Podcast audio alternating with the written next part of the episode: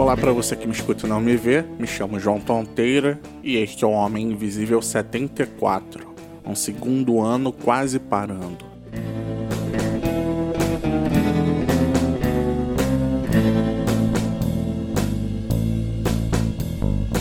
No dia 21 de março, esse projeto fez dois anos, mas só deu vontade de gravar sobre isso agora Embora eu escute bastante podcast, não dá vontade de ficar gravando igual no primeiro ano que eu gravava um por semana. E é bem curioso porque para mim quase não dá trabalho. São episódios de 5 minutos, mais ou menos. Tem um equipamento que muita gente queria ter para poder fazer seu podcast.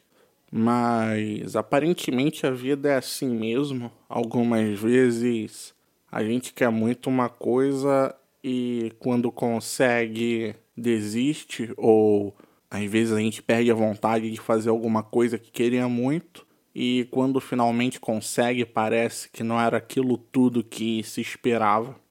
E embora esse segundo ano não tenha sido muito produtivo em episódios, pelo menos eu me envolvi um pouco com outras pessoas que produzem podcast.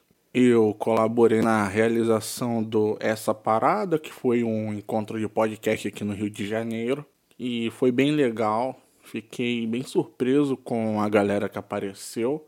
Conheci pessoalmente outros produtores que me escutam. Então, quer dizer que nesse espaço de março de 2019 até agora março de 2020 não foi um ano completamente perdido, pelo menos para mim. E é claro que eu queria gravar mais, mas às vezes eu penso que um tema que vem à cabeça assim, às vezes parece tão bobo que não dá nem vontade de desenvolver. E por isso não dá nem vontade de montar o equipamento para gravar, fechar quarto, gravar no abafado, ligar microfone e fazer edição depois, embora a minha edição não seja tão complicada. Eu mato muita coisa enquanto eu vou gravando, mas finalmente resolvi gravar agora e foi mais porque eu não tenho o que fazer. O jogo que eu tava jogando nos últimos dias eu comecei a enjoar.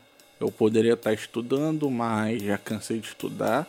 Então, pelo menos tem mais um episódio aí para conta.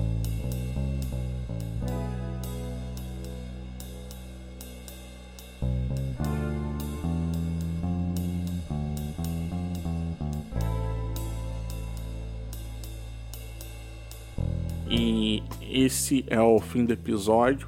Obrigado por me escutar.